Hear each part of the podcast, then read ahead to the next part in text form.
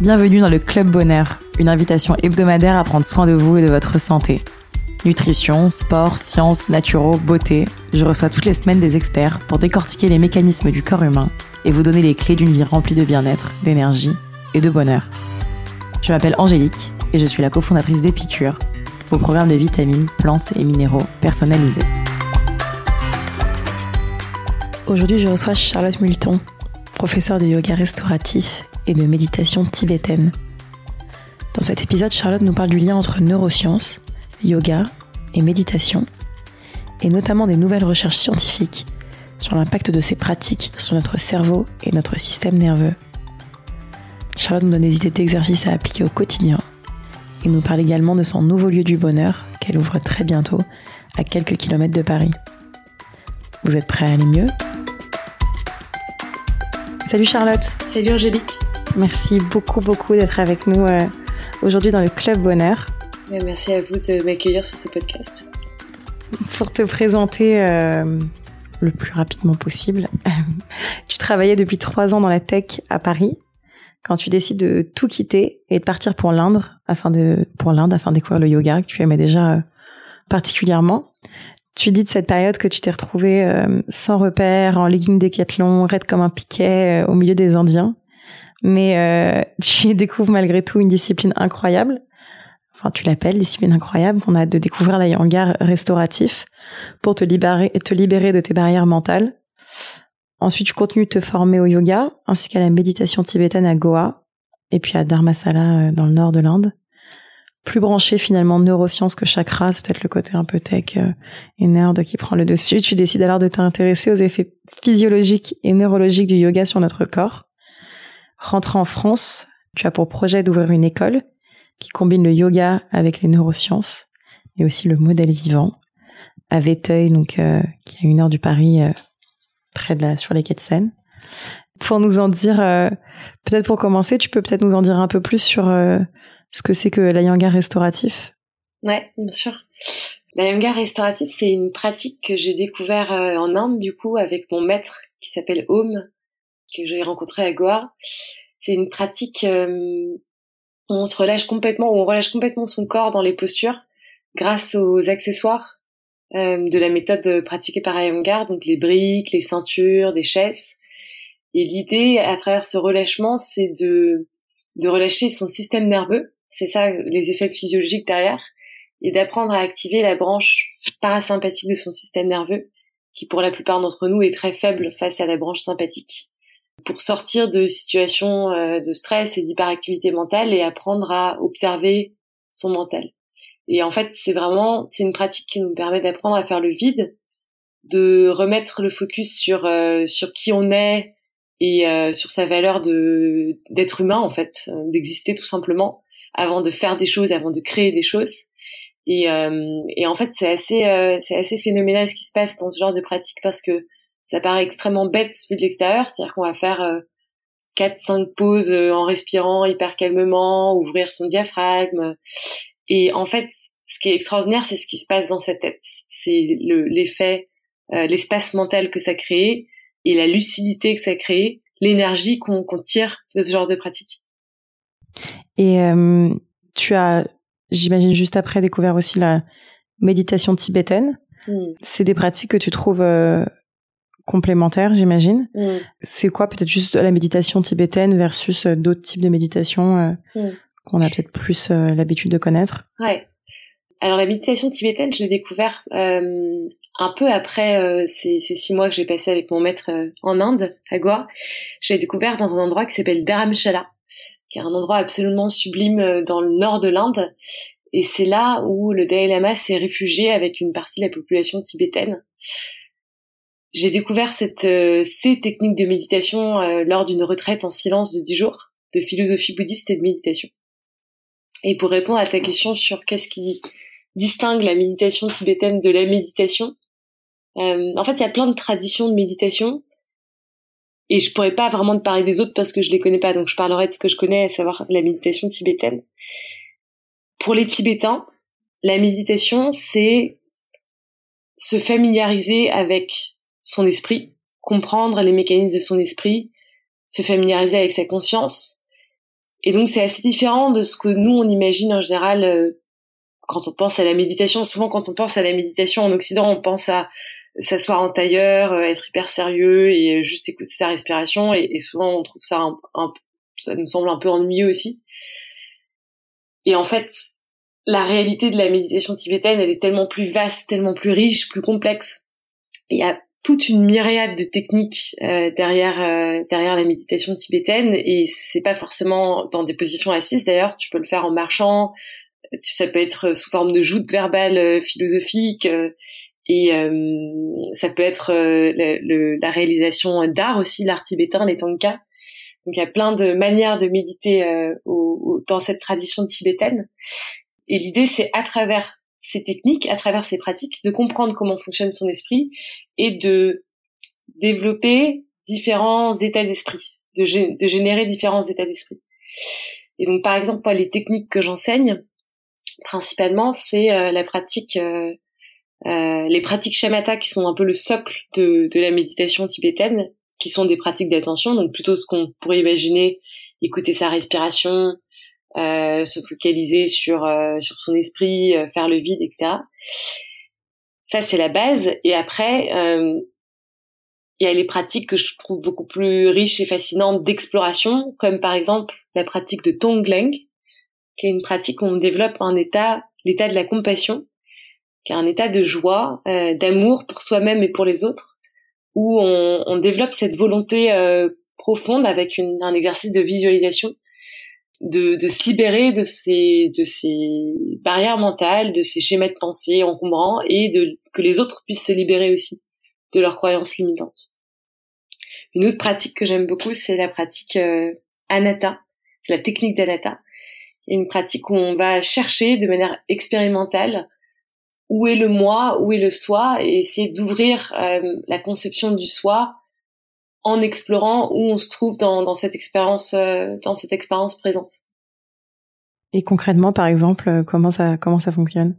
La, la méditation anatta Ouais, comment qu'est-ce qu'on fait? Ben, c'est euh, ça peut paraître très bête, mais donc on, on est on est en position assise, allongée, peu importe, une position confortable en fait, et on va chercher d'abord dans son corps où est le moi. Donc euh, je vais chercher dans mon corps, euh, dans mes pieds, dans mes hanches, dans mes genoux, où est Charlotte euh, Est-ce que je peux trouver une, une preuve de l'existence de Charlotte en tant que en tant qu'identité, en tant que en tant qu'attribut la Charlotte que telle que je la définis, telle que les autres me définissent, est-ce que je peux trouver dans mon expérience présente, dans mon corps, dans d'abord dans mon corps, dans mon cœur, dans ma tête, est-ce que je peux trouver Charlotte et puis ensuite et puis ensuite dans mes pensées?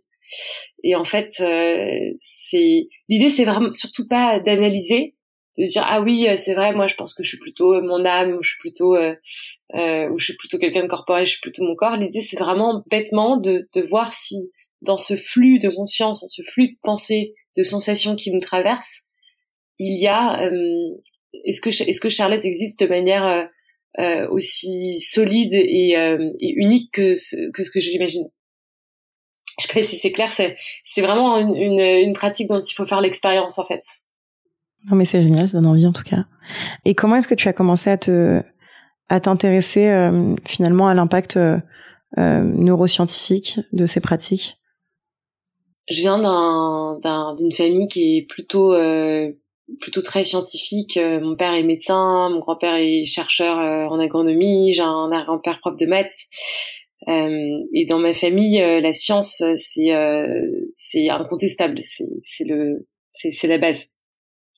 Du coup, pour moi, quand quand j'ai découvert le le yoga, c'était pas évident de de comprendre. Enfin, ça me faisait un peu peur toute cette partie spiritualité. Du coup, je me suis vraiment j'avais j'avais ce besoin de, de comprendre en fait ce qui se passait dans ma tête, dans mon esprit quand je pratiquais, dans, dans mon cerveau quand je pratiquais.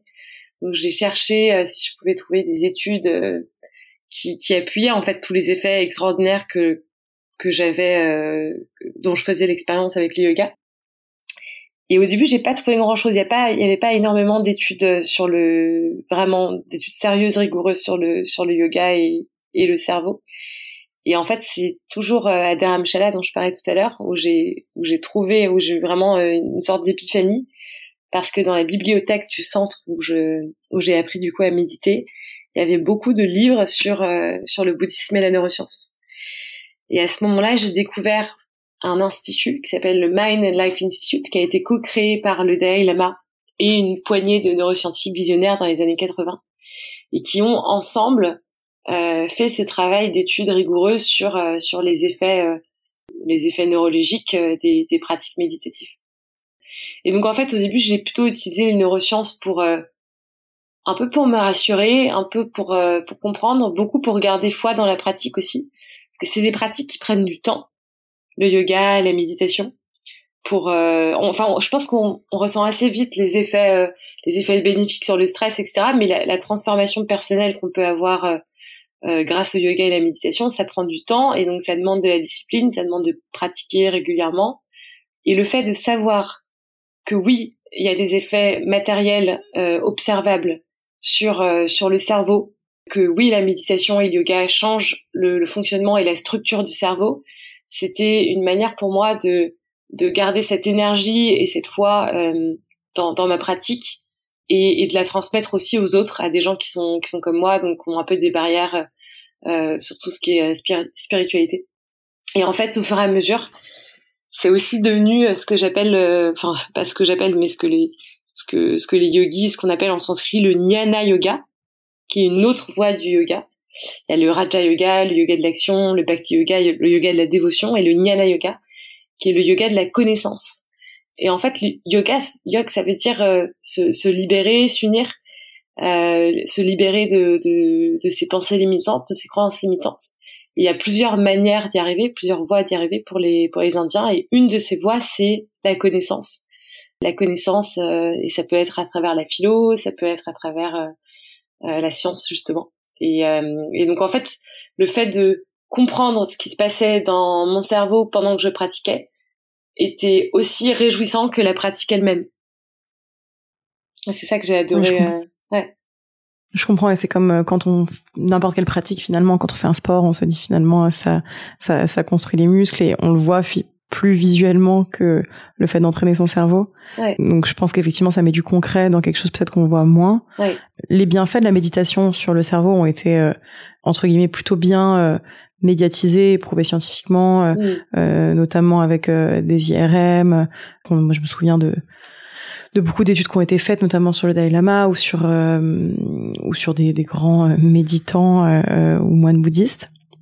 Est-ce que tu peux peut-être nous raconter ce qui se passe justement concrètement sur le cerveau ou dans le cerveau et qu'est-ce qui justement change, qu'est-ce qu'on peut modifier dans la structure du cerveau euh, en pratiquant euh, le yoga ou une pratique euh, mentale, plus mentale comme la méditation par exemple? Hmm. ouais, alors il y a, beaucoup de choses et ça dépend complètement de, de ce que tu fais comme pratique. C'est ça qui est intéressant justement, c'est de, de comprendre quelle pratique agit sur quelle fonction du cerveau pour choisir la bonne pratique pour soi sur, le yoga, le, le peut-être la chose la plus simple, c'est l'action sur le sur le système nerveux autonome, qui est donc le système nerveux qui régule. Donc c'est pas directement le cerveau, mais c'est une extension du cerveau et euh, qui, qui, est donc dans la moelle épinière principalement, euh, principalement dans la moelle épinière. Et c'est ce système nerveux régule nos fonctions euh, vitales comme le rythme cardiaque, la respiration et un certain nombre de nos organes internes.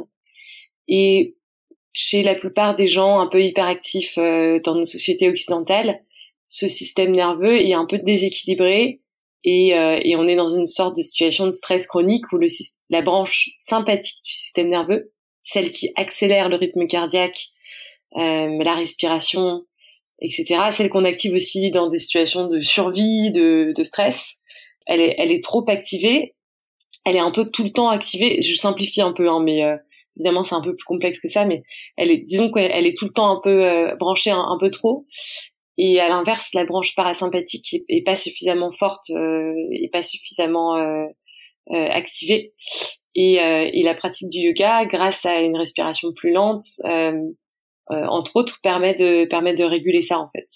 Et d'augmenter ce qu'on appelle la variabilité du rythme cardiaque.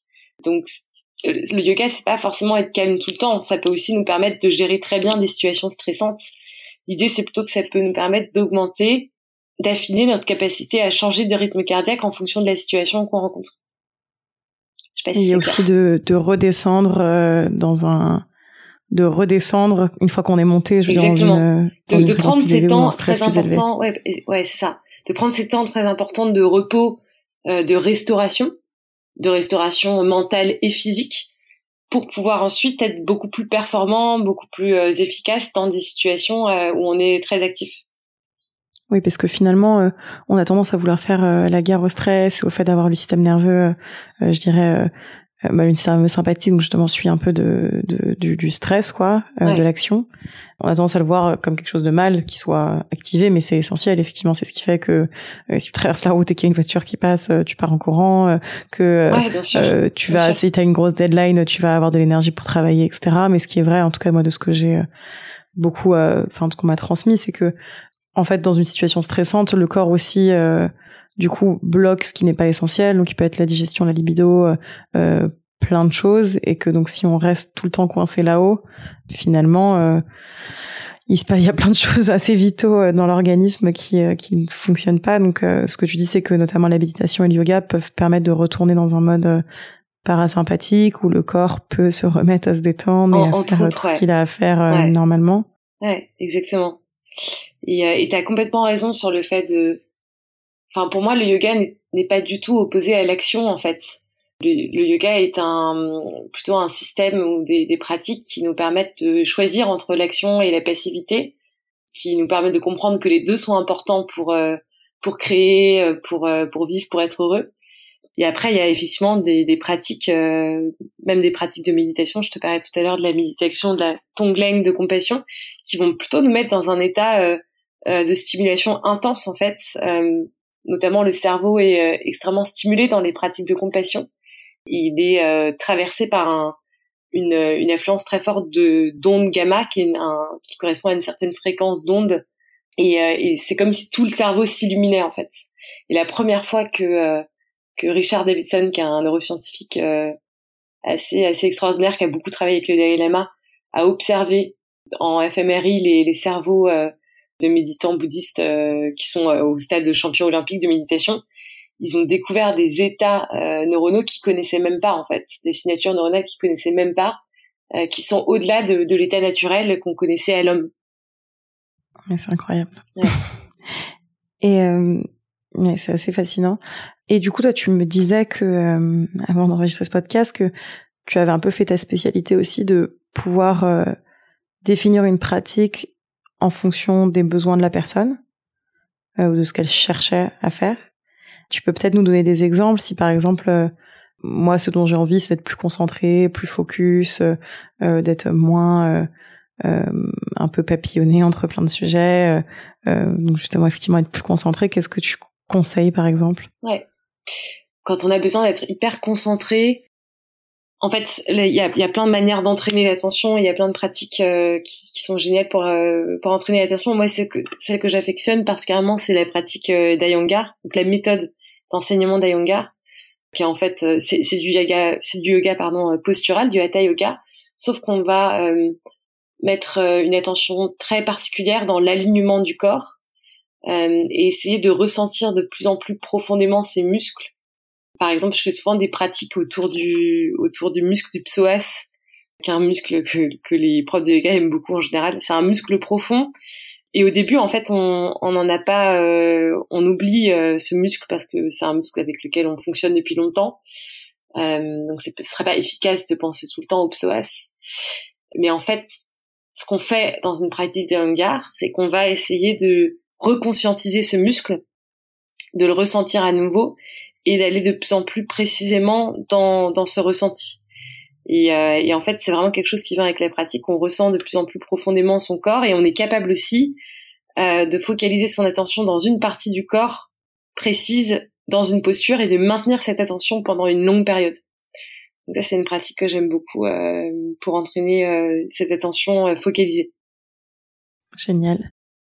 Si euh, j'ai plus trop conscience de mon corps, Tu vois, je sais que notamment en ce moment c'est la grosse période du régime, euh, des gens qui peuvent euh, manger trop vite, puis après se dire en fait manger quand ils ont pas faim, puis après se priver, puis euh, si on a perdu un peu le la conscience de ses de ses besoins et de son corps, qu'est-ce qu'on peut faire?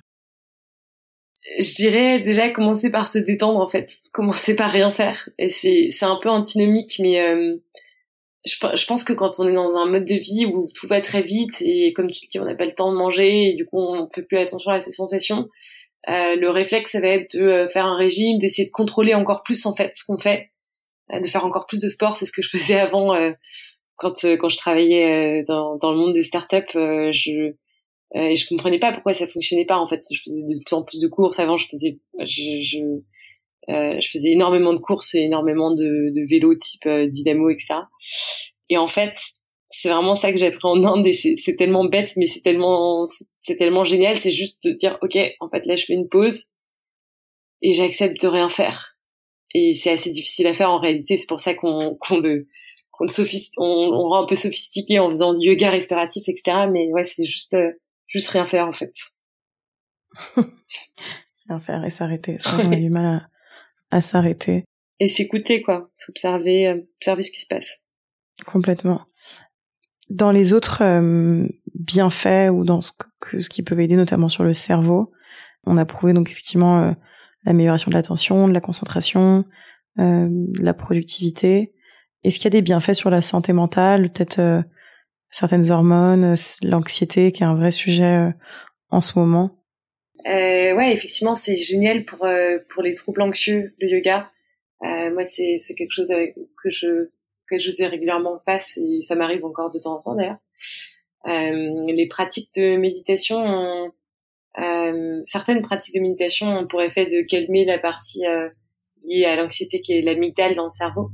Et sur les pratiquants très long terme, de carrément déconnecter l'amygdale du néocortex, de, de la partie frontale donc oui, ça a des effets assez incroyables sur euh, sur l'anxiété. Ça, ça aussi, euh... en fait, parfois, je trouve que la meilleure solution, c'est aussi de remplacer les pensées négatives par des pensées positives. Par exemple, des pratiques comme les mantras. Il y a une pratique que j'adore qui s'appelle le kirtan, où en fait, on, c'est juste on chante des mantras avec de la musique, euh, de la musique live tous ensemble, et, euh, et en fait, à force de répéter tout le temps la, la même le, même mantra dans sa tête, et eh ben ça, ça apaise et ça nous met aussi dans un état euh, super positif où, euh, où on relativise complètement ces problèmes. J'adore aussi les kirtans. et puis ça reste dans la tête, on a envie de chanter pendant pendant toute la journée. Est-ce que tu as un autre conseil ou apprentissage, soit tiré euh, de la yoga restaurative, soit tiré de la méditation tibétaine, soit de tout le reste que tu as appris à nous donner, à appliquer à notre quotidien pour pour s'apaiser un petit peu et en tout cas faire du bien à notre cerveau? Ouais, je pense que euh, c'est un truc que me disait souvent mon, mon maître home en Inde, euh, enfin qui nous disait souvent, c'est euh, don't react. Il, me disait ça tout, tout le temps, toute la journée, don't react. Euh, et c'est vraiment cette idée que on n'est pas ce qui se passe dans sa tête. Et on peut choisir, avec la pratique, en, en apprenant à observer, en répétant, en répétant, on peut choisir de, de d'agir ou de ne pas agir face à une pensée. Et on n'est pas obligé de suivre chacune de ces pensées. Et c'est vraiment tout ce travail de devenir, euh, de devenir observateur de ce qui, de sa conscience, de ce qui se passe dans sa tête. Et parfois, souvent, de ne pas réagir en fait, de juste pas réagir. C'est très joli et je pense que c'est effectivement il y a beaucoup de gens qui pourront euh, s'en servir. Enfin, je pense que tout le monde pourrait s'en servir. Euh, ça fait du bien parfois de se dire on n'est pas nos pensées. Je pense qu'on a tendance à un peu euh, l'oublier. C'est vrai que la méditation aide beaucoup à ça, à dire euh, observe tes, tes pensées. Tu es pas obligé de t'y accrocher. C'est pas euh, forcément la réalité. Est-ce que tu as une position ou un exercice ou une posture, si tu veux en garder qu'une, à faire tous les jours, toujours pour, pour un peu plus d'apaisement que j'aime que j'aime énormément, qui s'appelle Supta Baddha Konasan que tu connais peut-être du coup, c'est la posture, euh, c'est la posture du papillon où on est allongé. Euh, donc on est allongé avec, euh, quand on la pratique en mode Iyengar avec une brique entre les omoplates ou un, un bolster, un coussin sous la colonne vertébrale, une ceinture au niveau des hanches et, des pieds. et les, les genoux sont ou les hanches sont ouvertes et les paumes de main sont ouvertes vers le ciel. Le diaphragme est, est ouvert aussi parce que le cœur est légèrement surélevé par rapport à la tête. Et c'est vraiment la posture euh, par excellence, la posture reine du, du yoga restauratif justement, où on relâche complètement son système nerveux. Et c'est pour moi au début c'était une posture qui était vraiment difficile en fait parce que j'avais juste envie de sortir de cette posture et c'était insupportable pour moi de rester euh, euh, dans cette situation d'immobilité où j'étais complètement ouverte, euh, sans protection, parce que c'est ça aussi, ouvrir les paumes des mains, ouvrir les hanches, c'est relâcher la protection et juste accepter, accepter ce qui se passe euh, dans sa tête, dans son corps. Et, et en fait, juste rester dans cette posture, cinq minutes, puis dix minutes par jour, c'est, c'est assez incroyable les effets qu'on peut avoir. Et puis c'est finalement aussi peut-être un peu plus dynamique, même si ça ne l'est pas, que juste être assis en position de méditation euh, ou parfois on peut euh, avoir envie euh, de faire autre chose, peut-être qu'on s'étire moins. c'est aussi une mmh. posture qui, qui étire. On s'étire pas tant que ça. Par contre, on est dans une position où le où le, diaphragme, le muscle sous les côtes est ouvert et donc le, le, rythme cardiaque est aussi ralenti dans cette posture parce que le cœur est un peu surélevé. Donc physiologiquement, on, on, on active le système nerveux parasympathique dans cette posture par contre, il y a, y a l'idée, ouais, que, en fait, souvent, ce qui se passe quand on est en position assise de méditation, c'est que la plupart des gens ont mal au dos, parce qu'ils sont pas encore suffisamment souples pour méditer dans cette posture, et donc du coup, ils peuvent pas observer leurs pensées en fait, parce qu'ils sont, euh, ils pensent que au fait qu'ils ont mal au dos. Donc dans cette posture, on peut, euh, on peut complètement oublier son corps physique et apprendre à observer son mental. Parfait. Et eh ben on la note. Est-ce que tu peux aussi peut-être nous donner euh, un peu les, les conseils ou les principes de la méditation tibétaine, comment la pratiquer? Est-ce que c'est comme la méditation, je veux dire entre guillemets, euh, comme toutes les formes de méditation où on s'assoit et on, on, observe sa respiration ou un autre point d'attention et, et on essaye entre guillemets de de pas s'accrocher à ses pensées ou est-ce que euh, c'est une méditation qui est différente? Eh ben en fait c'est plein plein plein de techniques de méditation différentes donc euh, j'aurais du mal à donner une recommandation je peux, je peux peut-être te parler d'une pratique en, en particulier qui s'appelle l'attention ouverte, qu'on pourrait peut-être assimiler à la pleine conscience. Et en fait, euh, l'attention ouverte, c'est euh, c'est une pratique où on, on ne contrôle rien à ce qui se passe dans sa tête et on devient, on, on observe son propre fonctionnement mental. On observe là où là où notre cerveau veut, veut nous amener en fait. Euh, donc c'est pas une pratique où on se focalise sur un point comme la respiration. C'est vraiment une pratique où juste on, on, observe ce qui se passe sans suivre ses pensées, comme si on était euh, spectateur, observateur euh, de ses pensées, comme si on était euh, souvent les gens utilisent cette image, on s'assoit à côté d'une rivière et on regarde la, la, rivière passer, couler, les pensées, les pensées. Et en fait c'est marrant parce que si on si on revient un peu à l'histoire de Bouddha, Bouddha, en fait, il a, il a passé euh, sept ans à essayer de, à essayer de, d'atteindre un samadhi, l'état de libération mentale, et il était entouré de d'autres yogis, d'autres ascètes dont il s'est inspiré au début, qui pour eux, pour ces ascètes, euh, l'objectif de la méditation, c'était d'arrêter, de cesser complètement les pensées. Et, euh, et, et, ils avaient plein de manières d'y arriver, notamment l'observation de la respiration et une vie très stricte. Euh, et en fait, c'est ce que Bouddha a essayé de faire pendant sept ans. Puis à un moment, il a juste, euh, euh il a juste euh, lâché l'affaire en fait. Il est parti, euh, il a, il a quitté les autres qui étaient pas très contents d'ailleurs, et il s'est posé sous un arbre. il s'est posé sous un arbre. Il a juste, il a juste relâché son attention quoi. Et c'est à ce moment-là qu'il s'est, qu'il s'est éveillé. C'est à ce moment-là que qu'il a trouvé cette libération mentale. Et, euh, et c'est ça, euh, je pense, euh, c'est apprendre à observer sa conscience plutôt qu'à la contrôler. Génial. Et puis je pense qu'effectivement, il y a des moments où en méditation, si on essaie justement de contrôler de se dire il faut que j'arrête de penser, il faut que j'arrête de penser, il faut que j'arrête de penser, euh, en fait c'est encore pire parce qu'on est complètement focalisé. Ouais, ou alors si on est en mode inspire, expire, inspire, expire, c'est bon, je suis concentrée sur ma respiration, c'est vrai que on peut vite être euh, aussi coincé. Tu es en train de lancer un projet, donc comme je disais dans l'intro, euh, à Véteuil, donc un, un centre de yoga. Est-ce que tu peux peut-être nous en dire un petit peu plus? Je sais que tu le lances accompagnée euh, d'une certaine Marguerite. Mm. Oui, c'est donc c'est une école qui qui s'appelle Sadhana. Euh, Sadhana, ça veut dire euh, pratique en sanskrit. Dans le village de Véteuil, qui est un village impressionnant, un ancien village impressionniste à une heure de Paris. sur les sur les bords de Seine. Et, et dans cette école, on va on, on, transmet les pratiques du yoga, donc différentes pratiques de yoga, principalement celles qui m'ont qui, qui m'ont beaucoup touché en Inde, donc dont on a déjà parlé, la yoga restauratif, l'ashtanga et, euh, et certaines techniques de, de méditation tibétaine. Et l'idée, c'est de d'allier ça euh, aux neurosciences, donc de de comprendre ce qui se passe euh, dans notre cerveau, dans notre corps pendant qu'on pratique avec des cours de neurosciences. Et, et, et effectivement, je, donc je crée cette école euh, seule pour l'instant. Par contre, j'aurai régulièrement des, enfin, il y aura régulièrement des d'autres personnes qui, qui, qui transmettront euh, qui transmettront en pratique et, et, pour les premiers stages qu'on organise c'est Marguerite qui est la personne grâce à qui je me suis installée à Véteuil une, une amie de, de, longue date qui euh, qui écrit et dessine des BD et en, ensemble on a on a pensé euh, à faire un, un, atelier de modèles vivants appliqués au yoga. Donc le modèle vivant c'est du dessin euh, de nu plutôt dans, dans, à l'école des beaux arts c'est ça le modèle vivant. euh, et là, ce sera des cours de dessin euh, de posture de yoga. Donc c'est une autre manière de visualiser les postures de yoga, une autre manière d'apprendre à observer son corps à travers le dessin. Et, euh, et je trouve que c'est super riche en fait de, de pouvoir ouvrir les pratiques à, à d'autres pratiques qui sont pas strictement parlées du yoga postural ou de la méditation. Cet été, je pense que j'ai une autre amie qui va venir qui s'appelle Elsa, qui, qui fait de la danse libre une autre pratique que je trouve assez extraordinaire pour euh, pour relâcher son mental.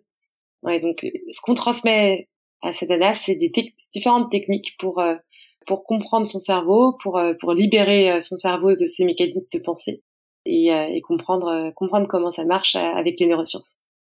Génial. Et donc ça va être des retraites ou ça va être une école ouverte On pourra aller tous les jours? Hum, pour l'instant, c'est des stages, des week-ends découvertes sur deux jours ou des stages d'une semaine plutôt intensifs où, euh, où on apprend euh, les techniques, euh, les différentes techniques. on devient autonome avec avec ces techniques. Donc c'est l'idée, c'est de les rapporter dans son quotidien pour pouvoir mieux fonctionner au quotidien et, euh, et allier à des cours de, de philo et de neurosciences pour comprendre les mécanismes de son esprit. Donc c'est soit ouais, week-end ou semaine. Génial. Et eh ben écoute. et c'est à une heure de Paris, donc c'est super simple de venir. Ouais. Mm. Tu peux venir pour la journée euh, facilement. Euh, tu peux venir pour la journée, euh, pour le week-end, et on fait des portes ouvertes les 29 et 30 mai pour découvrir toutes ces pratiques et, les enseignements qu'on propose ici. Ben, génial. Ça donne hyper envie. Et c'est vrai que ça change des retraites, je dirais plus sur la pratique physique dont on a plus l'habitude de voir de Vinyasa à faire des postures et des postures et des postures. Mm. Il y aura de la pratique physique aussi, hein, parce que j'enseigne je, aussi l'ashtanga. C'est comme ça que je suis arrivée au yoga. Ouais. Euh, et je pense que quand on est euh, un peu hyperactif au début, on n'a pas très envie de, de, de, de, méditer ou de faire que ça en tout cas. Et, et, euh, et je pense que c'est des super portes vers, vers l'observation mentale de d'abord passer par une pratique un peu intense physique, comme l'ashtanga que, que, que j'adore parce que je pratique hyper souvent et qui nous met plus dans un mood actif justement pour, pour travailler. Bien sûr. Et puis qui est très complémentaire parce que c'est aussi bien de bouger le corps un peu plus dynamiquement et travailler sa force, euh, son équilibre euh, et pas que euh, sa souplesse, j'imagine. Est-ce que tu as un dernier conseil à donner ou une dernière chose que tu veux partager sur justement le rapport entre neurosciences et yoga et méditation, etc. Ou un conseil C'est peut-être pas vraiment un conseil, c'est plutôt partager une, une forme de, de joie je pense qu'on a un moment hyper exaltant de l'histoire euh, des, neurosciences, de la compréhension du cerveau humain, de par les nouvelles technologies euh, euh d'observation du cerveau. Et, je pense qu'il va se passer énormément de choses entre les sciences contemplatives. Enfin, il se passe déjà énormément de choses entre les sciences contemplatives et les neurosciences. donc, je suis super heureuse de pouvoir explorer ça avec les élèves, peut-être avec d'autres professeurs de yoga aussi, ce serait génial de pouvoir euh, avoir d'autres profs qui qui partagent ça, qui partagent ça ensemble. Trop bien. Euh, et c'est vrai que ça avance beaucoup et c'est bien aussi. Après, c'est notre, c'est le cerveau euh, occidental qui a besoin de mettre de la science et du pragmatisme dans tout ça, mais mais c'est vrai que ça permet en tout cas de valider des choses qu'on ressent et, et c'est super intéressant en tout cas pour pour aussi légitimer ça, ça, aussi ça permet aussi, je pense, d'être un peu plus objectif sur euh, sur euh, sur ces pratiques, euh, de faire la part des choses entre le ressenti qui est pas toujours fidèle à la réalité et ce qui se passe vraiment, d'aller peut-être plus facilement vers la pratique adaptée pour soi ou de de ouais de devenir maître de de sa pratique, de savoir quelle pratique je fais à quel moment, d'avoir une approche plus fonctionnelle quoi. Oui qui est essentiel. On va passer à notre euh, quiz tonique, notre petit format de questions-réponses rapides. Est-ce que tu es prête? Ouais, je suis prête. si tu avais un livre à nous conseiller euh, Alter Threats de Richard Davidson, neuroscientifique dont je parlais euh, précédemment, qui parle de euh, justement la, la, la méditation. C'est pas seulement une manière d'atténuer le stress, que ça peut nous permettre de de se transformer personnellement et tout ça appuyé par toute la recherche en neurosciences qu'il a fait depuis 40 ans avec euh, avec le Dalai Lama et, euh, et comment est-ce qu'on peut vraiment altérer le fonctionnement de son cerveau en profondeur grâce grâce à différentes techniques de méditation. Ton rituel feel good du quotidien. Hum, le yoga, m'entourer des m'entourer de, de personnes géniales qui avec qui je partage l'envie de créer, l'envie de envie de faire des choses. Un aliment qui est particulièrement euh, à Yangar. Un aliment à Yangar. Euh... Peut-être euh, de manière un peu contre-intuitive euh, le beurre, le ghee euh, en, en, Inde qui est bon pour les pour les articulations, pour les joints et moi j'aime beaucoup le beurre salé donc ça me va très bien. garder ça dans mon régime.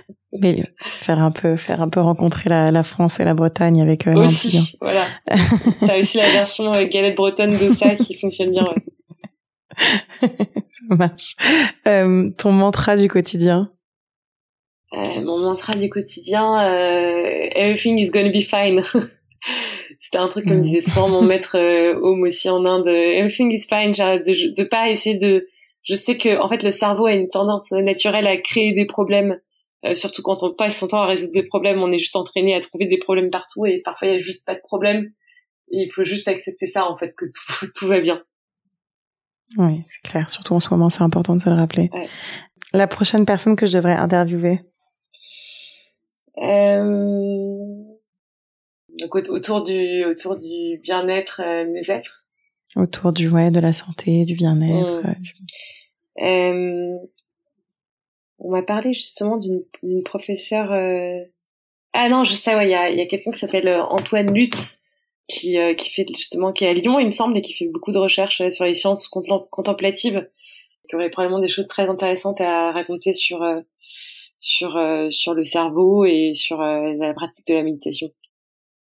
Génial on va le noter est-ce que tu as un dernier petit conseil à donner à tout le monde? Une phrase de la fin? Un conseil général? Ouais. Tu en as donné déjà plein, mais est-ce qu'il y a une, un petit, une dernière petite chose avec laquelle tu veux nous laisser? On a, on, on a peut-être pas beaucoup, on n'a pas beaucoup de temps sur Terre, euh, et, euh, et ça fait partie des, dans, au Tibet, ils méditent beaucoup sur la mort et je sais que beaucoup de gens trouvent ça un peu glauque, mais euh, mais moi je trouve ça en fait super euh, joyeux parce que ça nous permet de avoir conscience du fait qu'on que la vie euh, que la vie ne dure pas pour toujours. Ça nous permet de, de profiter tellement de, de ce qui se passe tous les jours et de et d'agir quand on a envie et de plus avoir peur. C'est parfait. Si on veut te retrouver, tu me dis euh, à Véteuil, euh, ton école s'appelle Sadana. Mm -hmm. Il y aura la porte ouverte fin mai. Ouais. Sinon, ton compte Instagram, euh, où j'imagine ouais. on peut retrouver beaucoup de choses, qui est donc euh, Charlotte-du-bas Sadana. Uh -huh. Est-ce qu'il y a un autre endroit où on peut te retrouver? Ouais, j'ai tout dit. Je j'écris aussi une newsletter sur le yoga et le cerveau qui s'appelle également Charlotte Sadana sur la plateforme Substack. Et je pense que c'est enfin moi c'est ce que je préfère écrire parce que c'est du contenu long et ça permet vraiment de comprendre euh, plus euh, plus en profondeur ce qui se passe euh, quels sont les effets physiologiques et neurologiques du yoga et et ouais. Génial. Et eh ben écoute je vais m'abonner et j'invite tout le monde à s'abonner. C'est donc charlottesadana.substack.com merci beaucoup en tout cas Charlotte pour ton temps et pour toutes ces infos euh, précieuses et qui nous font du bien. Merci Angélique. Je vous souhaite une bonne journée. Bonne journée à toi aussi. Si vous sortez reboosté, remotivé, réénergisé par cette conversation, n'oubliez pas de partager l'épisode, mais surtout nous laisser 5 étoiles et un commentaire sur l'application Apple Podcast. Pour plus de contenu sur le bien-être et un récap de l'épisode, rendez-vous sur epicure.com. Et si vous avez des questions à poser à nos invités, on se retrouve sur notre compte Instagram, épicure. À la semaine prochaine!